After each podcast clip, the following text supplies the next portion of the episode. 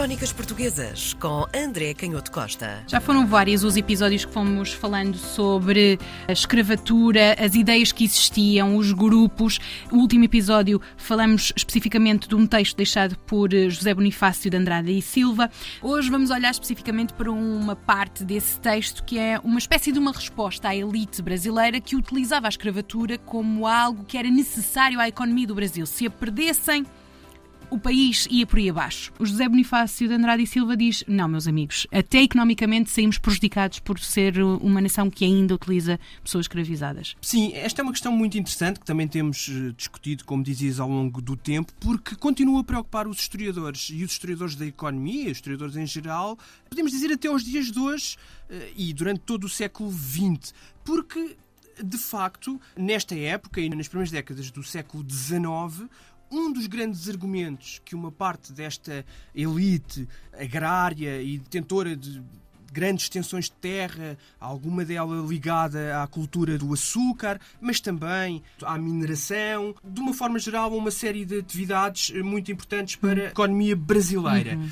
E estava muito difundida a ideia de que, por muito que se invocassem argumentos humanitários começavam a ser cada vez mais consensuais e populares nestas primeiras décadas do século XIX, hum. havia um problema de interesse económico e que, portanto, todos iriam ser prejudicados.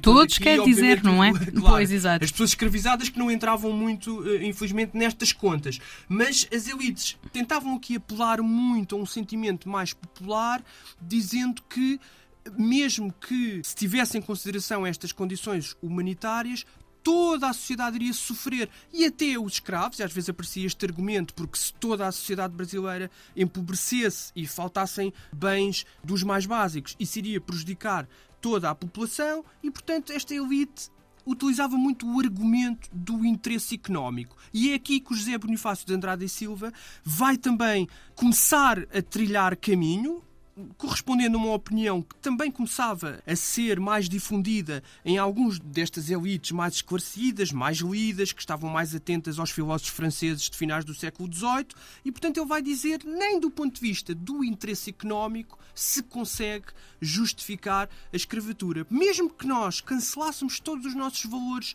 morais e jurídicos, mesmo do ponto de vista puramente económico, não era possível continuar a sustentar a escravatura. E ele vai explicar porquê porque de facto havia um problema nesta primazia do luxo. Ao considerar que a posse dos escravos, pessoas escravizadas, era um bem económico, o primeiro impacto decisivo era a desvalorização do trabalho. E isso é muito importante porque ele depois vai tentar dizer que toda a economia, toda a produção, incluindo a própria terra, que era no pensamento económico desta época, muito influenciada pelos fisiocratas, era um aspecto essencial e ele tenta demonstrar e consegue que a terra brasileira não tem o valor que poderia ter, precisamente porque toda a produção, todo o trabalho da terra decorre desta mão de obra escravizada. Tanto mais que, para manter esta mão de obra escravizada, por muito que fosse caro, e aqui é muito interessante porque vemos como o argumento económico é sofisticado, mesmo que fosse caro do ponto de vista do preço monetário, podemos dizer, bem, mas então há ali um valor nestas pessoas escravizadas, portanto, isso é uma riqueza económica. O problema é que ele via já de facto mais longe, porque o valor económico nesta época já não estava naquilo que se gastava ou naquilo que se conseguia acumular do ponto de vista da moeda. Portanto, não era para eu gastar muito num determinado bem que passava a ser rico, porque aquilo que, sobretudo, marcava a riqueza de uma comunidade política era a sua capacidade de produzir coisas que fossem procuradas por todo o mundo e por toda a economia cada vez mais globalizada. E nesse sentido, esses valores monetários elevados pagos aos traficantes de escravos, com tudo aquilo que depois acarretava em termos de custos para os proprietários dessas pessoas escravizadas, a alimentação, as ferramentas individuais, a roupa, o tratamento médico e até, e ele acrescenta os próprios maus tratos que são vistos aqui também como um problema económico, e isso é muito interessante, tudo isto pesava na cadeia de valor destes proprietários de pessoas escravizadas e na própria economia brasileira. E tendo como ponto de chegada esta desvalorização da terra, precisamente porque não havia uma valorização em termos de salário das pessoas que trabalhavam a terra. E nós percebemos como esta visão das consequências negativas do ponto de vista económico que a escravatura implica integrava-se numa visão progressista da própria economia. É muito interessante como ele, neste mesmo documento, nesta representação à Assembleia Geral Constituinte, vai falar de uma coisa que se calhar até nos surpreende a nós, habitantes do século XXI, desta época, que é a valorização que ele demonstra neste documento das florestas e dos ecossistemas. Ele vai relacionar com a agricultura intensiva do açúcar, a destruição de matas virgens e a desmatação de uma parte da paisagem.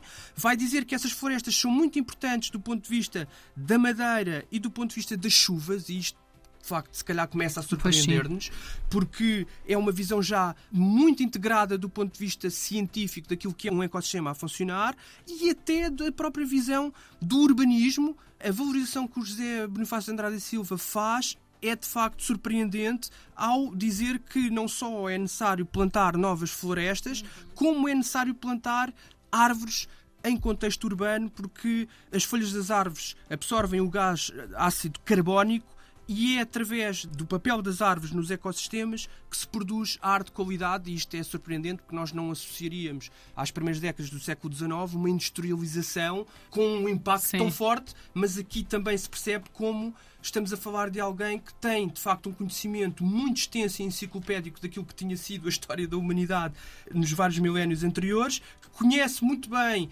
aquilo que é a ciência da sua época e que projeta no futuro uma série de problemas. E ele remata refutando talvez um dos argumentos mais difíceis de combater relativamente a este problema das pessoas escravizadas, que era a ideia da propriedade, porque ele tinha consequências muito vastas em toda a concepção jurídica e política da época e ele desmonta também essa ideia de que abolir a escravatura não implica reduzir a capacidade de propriedade ou os direitos de propriedade na sociedade, porque os direitos de propriedade estão fundados na ideia de que a propriedade tem que beneficiar toda a gente e, portanto, só é sustentável uma ideia de propriedade se essa propriedade não prejudicar outras pessoas e, neste caso, a propriedade de pessoas A pessoa não é uma propriedade. Prejudicava não é uma nada, coisa. Precisamente, Pronto. as próprias pessoas. E, portanto, uhum. ele vai rematar dizendo que a liberdade pessoal, como tu dizias e muito bem, a liberdade pessoal dos indivíduos não pode ser propriedade de ninguém sem que com isso se ataquem os direitos da providência e da natureza. E é muito interessante como aqui a visão do divino já é uma visão que se mistura com a própria ideia do funcionamento da natureza e essa natureza teria feito os homens todos livres. Crónicas Portuguesas com André Canhoto Costa.